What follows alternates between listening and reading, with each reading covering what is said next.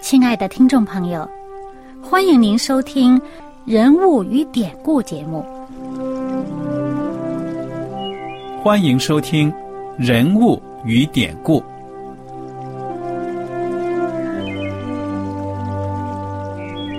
听众朋友们，当你读圣经的时候，不知道有没有过这样的想法：生活在几千年前的圣经人物，与我们这生活在二十一世纪的人有什么相关吗？那些古时候缔造了历史的伟人们，只是些令我们感叹而望尘莫及的对象吗？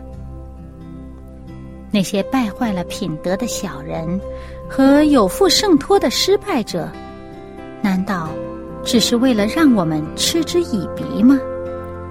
在这个人物与典故的节目里，我和小燕将与大家一起，通过圣经中的人物和他们的事迹，看看我们能从他们的故事中得到哪些启发，以便用正确的态度来对待我们每天所面对的生活和挑战，共同奔走天国的旅程。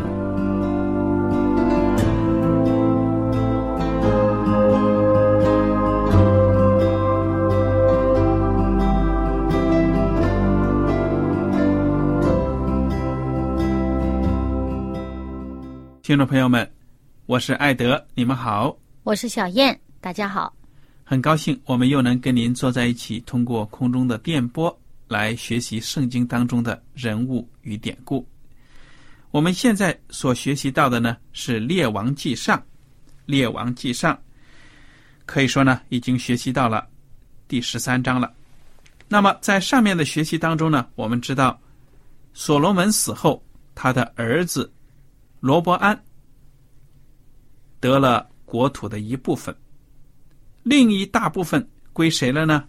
其实呢，就是归了一个叫耶罗波安的人。这耶罗波安呢，也是蒙上帝拣选的，因为所罗门在位的时候呢，荒淫无度，上帝呢也是要弃绝他，所以就应许耶罗波安说呢：“我把十二个支派呢给你十个，其他的两个呢，就是可以说是所罗门家的。”那么，这个罗伯安和耶罗伯安呢，在当政期间，可以说都是背离了上帝了。后来呢，都是越来离上帝越远，乏善可陈啊。对呀，那么小燕，你帮我们讲一讲他们这些恶劣的行径，还有后来的一些结果吧。嗯，那么我们上一次呢，就讲到呃这个。所罗门的儿子罗伯安，呃，他是由于呃一开始在位的头三年呢，他是遵行上帝的道，于是呢，上帝呢使他这个国位啊坚固啊。那么他这边那个国位坚固呢，他圣经上在这个历代志下的第呃十二章呢就讲到，当他的国建立的时候，他强盛的时候呢。他又离弃耶和华的律法了，嗯啊，那么这些呃这些百姓呢，也都跟随他。那么，哎，反过来另外一边呢，这个耶罗伯安又怎么样呢？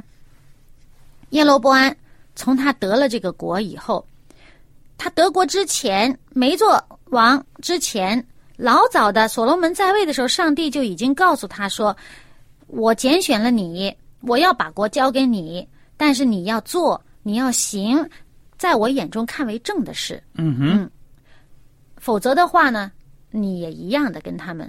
好了，那么现在他得了国了，他撇弃了上帝的道。嗯，为什么呢？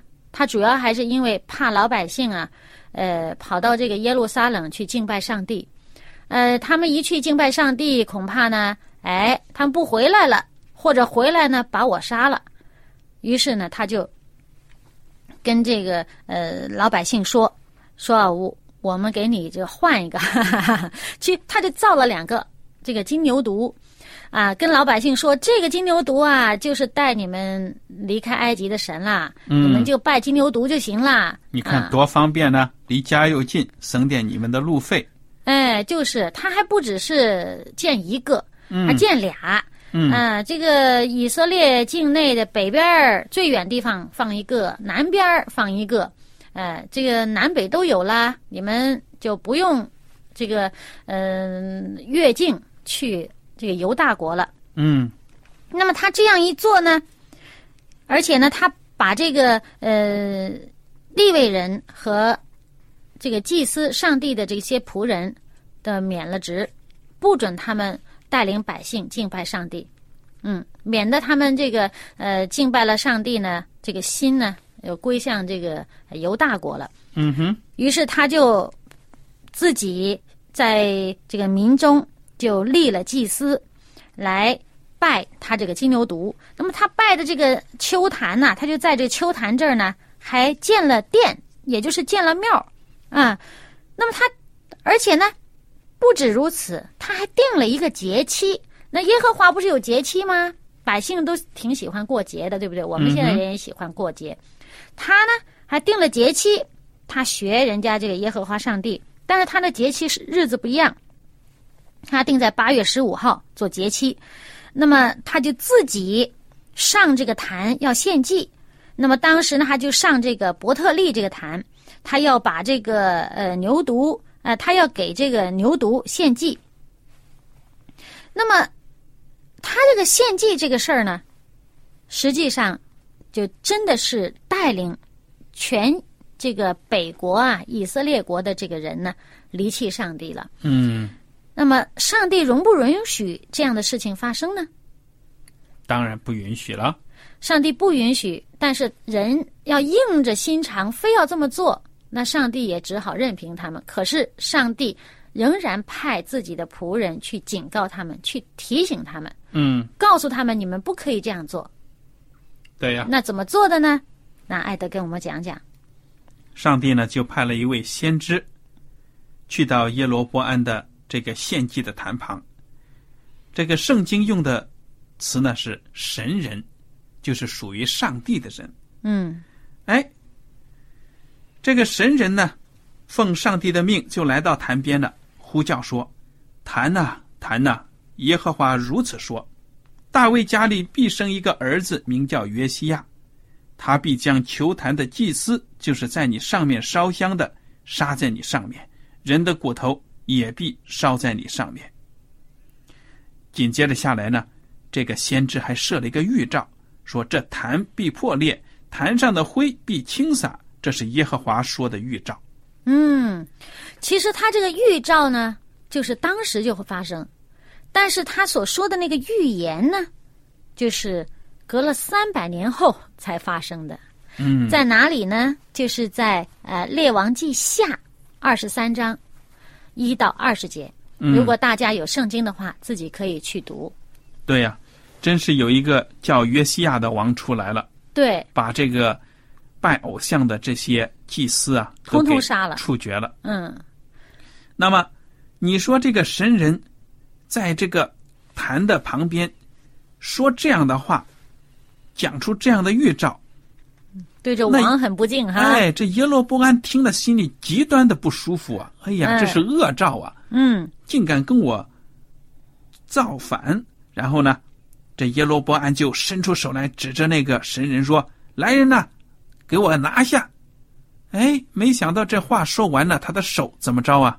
哭了，哭干了，哇，人家动也不动，不能动，而且这个痰呢，当时就破裂了，当时就破裂灰。倾洒了。嗯，正像他说的预兆一样。嗯，哇，你说这王胳膊伸出去枯干了，这枯干什么样子啊？血肉没了，没了，那干瘪瘪的，柴似的。哇，那不残疾了。所以这王一看到这兆头，自己又这么痛苦，哎呀，马上就求饶了。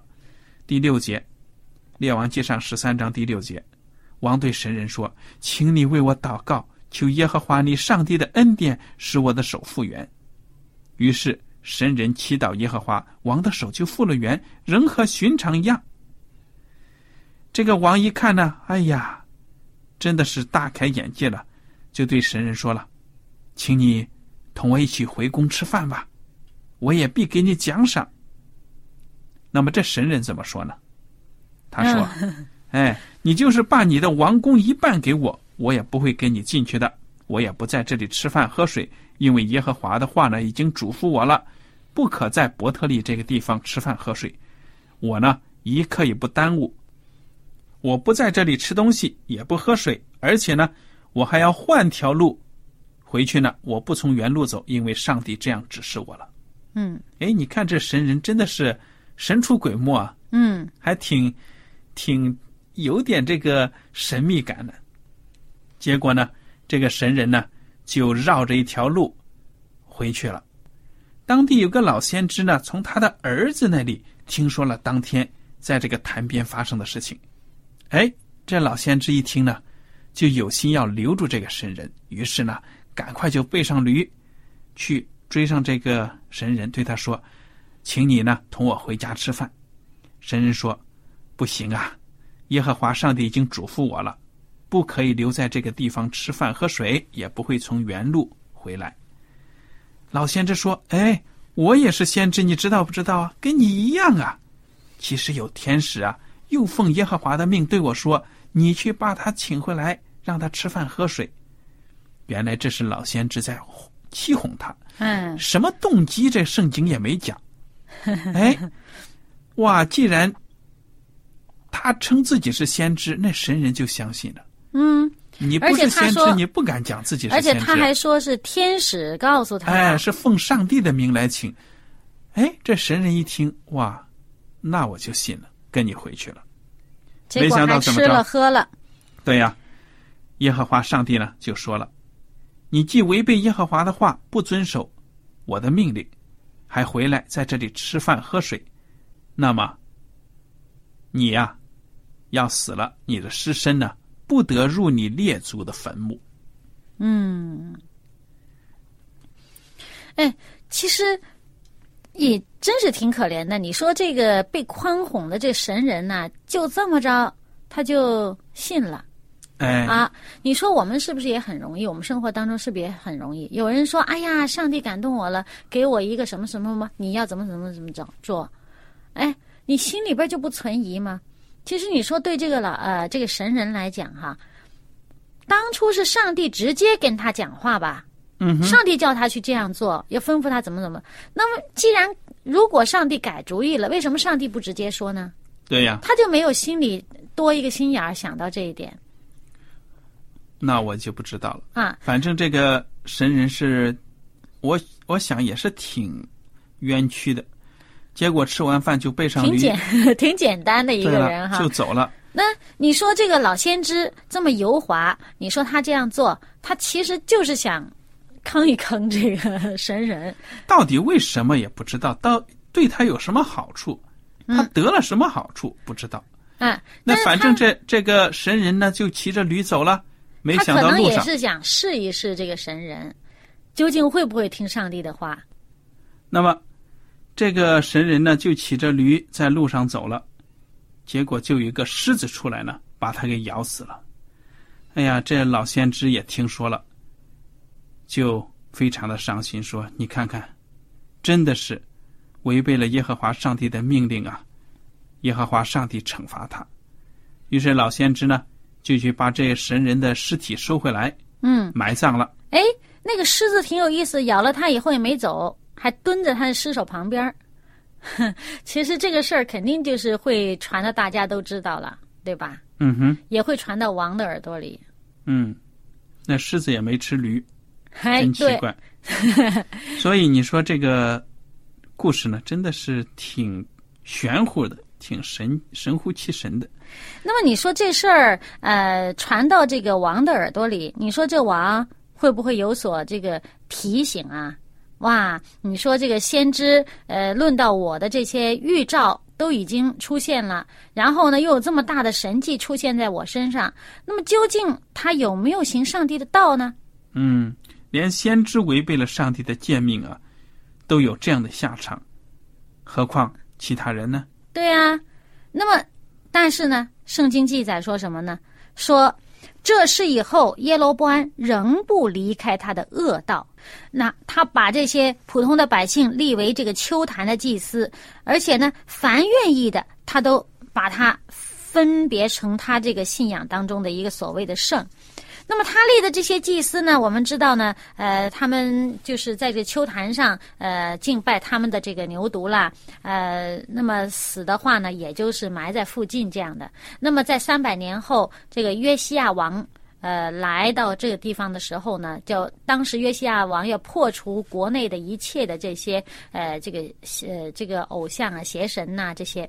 这些信仰，那么他当时去的话，到了这个呃这个秋坛这个地方呢，就把当时侍奉侍奉的这些呃这个侍奉偶像的这些祭司都杀了，而且呢还把以前死了埋在附近的这些这些坟呐什么都刨了。嗯哼。那么唯独有一个坟没刨，就是我们知道有一个神人吗？那个神人死了，他的那个坟没刨。嗯，而我们知道诓哄了这个神人，呃，这个骗了他的这个老先知呢，当时呢，他就吩咐他的儿子，他说：“哎，我死了以后，你可得把我就埋在他旁边 埋在那个神人旁边哎，他的坟也就没给刨。嗯，好了，我们接着来看下面发生的故事吧。第十四章呢，就讲到耶罗波安的儿子死了，你给大家讲讲这过程吧。那这件事儿呢，是由于这个耶罗波安他实在是败坏这个这个以色列的百姓，带领以色列这个北国以色列的这些百姓呢，偏离上帝的道太远了。那么这时候呢，这个他的儿子呢就病了，病了以后，他这个耶罗波安就对他的妻子说：“他说你啊，呃，你那个改改变这个装束啊，你呢去。”这个示罗找这个先知亚西亚，这亚西亚是谁呢？就是当初上帝借着亚西亚，呃，对耶罗波安说啊，我要拣选你，呃，把十个支派给你，啊，你呢要听上帝的话，行上帝眼里看为正的事，就是这个先知。那他呢就叫他太太呢，就是。改装啊，就去见那个先知，呃，求这个先知呢，呃，祷告啊，呃，怎么样呢？行神迹还是怎么样？那他的妻子呢，就照他话去去了。那么当时他到了那个地方呢，这个亚西亚这个老先知啊，其实真是年龄非常的老迈了，而且他眼睛已经看不见东西了。可是呢，上帝呢就告诉亚西亚说，说这个耶罗波安的妻子会来问你他儿子的病的事情。啊，你呢应该怎么怎么样告诉他，而且呢，他呢会呃改了装束，扮成另外一个人的样子。果然，他的妻子呢就去找这个亚西亚。那么亚西亚一听到他的脚步声，就认出他来了。嗯哼，啊，来，你来给我们讲讲。这个其实呢是上帝启示给亚西亚的。嗯，上帝呢就说了，耶罗不安的妻要来问你。因他儿子病了，你当如此如此告诉他。所以呢，这个女人进来了，亚西亚就说了：“耶罗波安的妻，进来吧。你为何装作别的妇人呢？我奉差遣将凶事告诉你。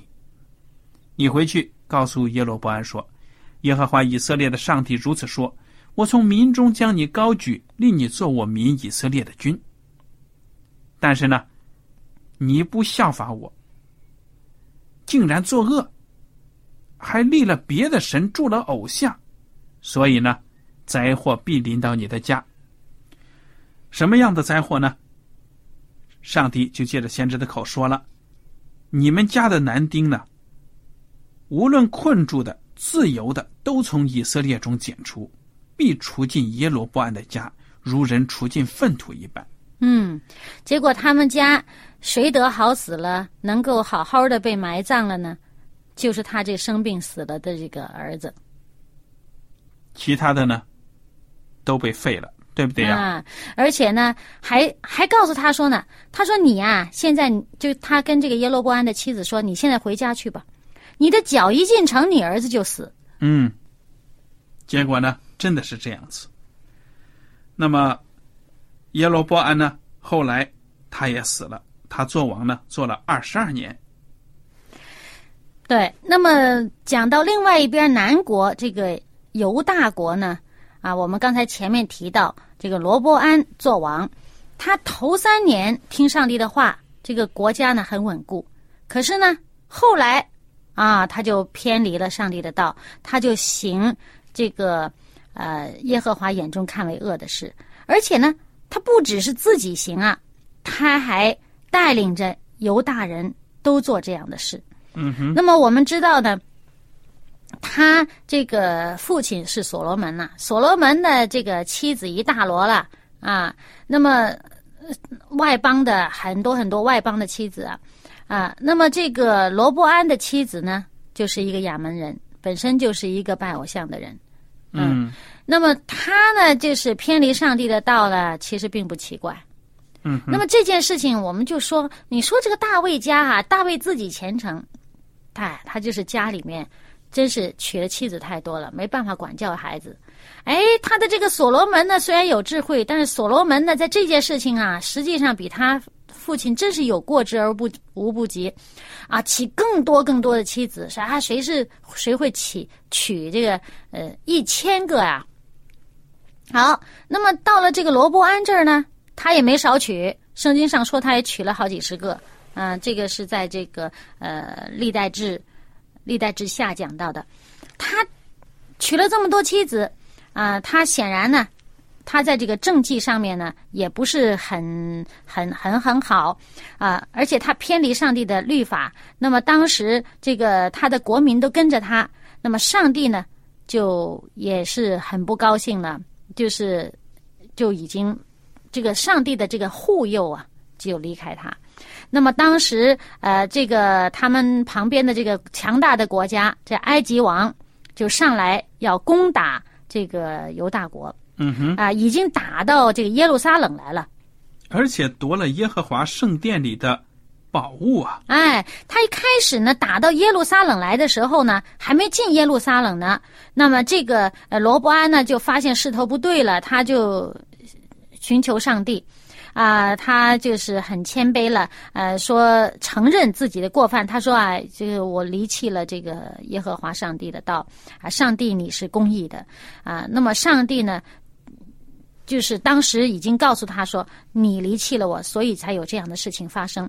那么呢，上帝见到他已经这是呃承认自己的过犯了，那上帝呢就叫这个呃神人施玛雅对他讲，他说。他们既然这个认错了，那我就不灭绝他们，必使他们略得拯拯救。嗯，哈啊，那个我不借着这个埃及王的手呢，呃，这个不把这个怒气呀、呃，倒在这个耶路撒冷，但是呢，呃，他们呢必定要做这个埃及王的仆人啊，这样的话呢，我好叫他们知道服侍我跟服侍外邦人究竟有什么区别。嗯结果这埃及王上来以后呢，打了这个耶这个耶路撒冷啊，就把这个圣殿呐、王宫里面所有这些宝物啊都抢走了。啊、也包括所罗门当时不是黄金特别多嘛，连盾牌都做了金的，嗯，也都抢走了。那这点呢，其实这个细节呢很有意义的。所罗门制造的金盾牌，这个从价值上来说呢很值钱，从意义上呢也是很有意义的。那么怎么办呢？罗伯安呢就制造了铜盾牌来代替那金盾牌，也是金灿灿的，嗯，也是很重的，也很黄，嗯。但是呢，已经不是原来的了。这里面也有属灵的含义啊。嗯。有的时候我们真的是跟主疏远了，上帝的福气没有了，我们还想造一个替代品，假的东西，光闪闪的，要去替代上帝表面上挺好看当初给，的。对呀、实但是我们知道实质已经不行了，了，嗯，所以呢，本质不同了，对呀、这是一个很悲哀的一个现实。嗯。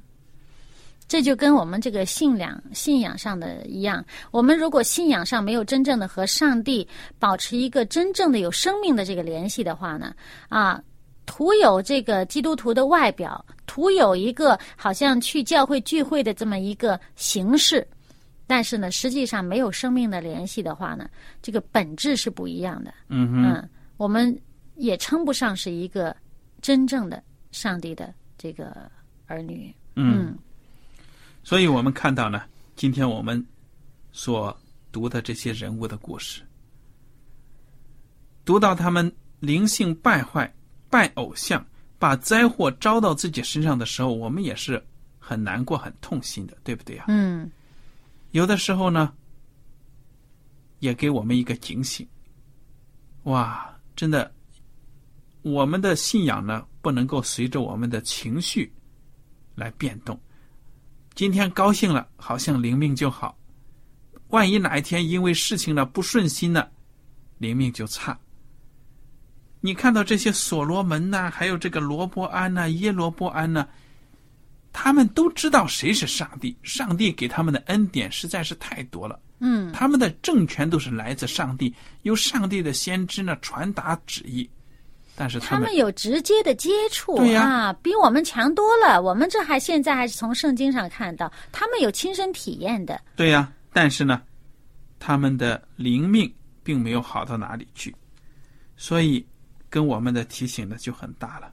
这个撒旦呢，他是有办法呢，来攻击那些声称信靠上帝的人的，不管你是君王，还是什么，甚至是神人先知，对不对啊、嗯他都会想办法呢，要去败坏你的道路。愿我们大家呢都能够警醒。所以在这个呃我们的敬拜和侍奉上面呢，也有一些提醒，就是我们如果跟上帝没有一个生命的联系，我们就会觉得好像我们需要表现出我们的虔诚的时候呢，可能就会在形式上啊特别执着。嗯哼，啊、可能执着于外表，执着于让别人看得见的东西，嗯但是这些东西呢，不是真正信仰的实质。如果我们没有抓住这信仰的实质，没有在这方面真正的用心的话，尽心尽意的话呢，就我们实际上可能跟他们一样偏离了上帝的道。嗯，非常的好。那么，我们也提醒自己，提醒收音机旁的听众朋友们，时时呢要警醒，常常的反思，看看我们跟上帝现在距离有多远。愿主呢饶恕我们的过犯，帮助我们，赐给我们信心。因为圣经说呢，信心也是上帝赐的。上帝给我们一些自由的意愿，让我们选择。但是呢，当上帝把旨意给我们，我们不听，愿意随着自己的心意去行，不愿意顺从上帝的时候呢，上帝有的时候呢也只能放弃，他不会强迫我们的。嗯，就好像法老王逼迫以色列人，上帝已任经凭他，嗯，警告他了，但是呢，没有办法，上帝只好让他的心刚硬。愿大家呢吸取教训。好了，今天的节目呢到此就结束了。您如果有什么问题和想法呢，我们欢迎您写信来。我们下次节目再见。再见。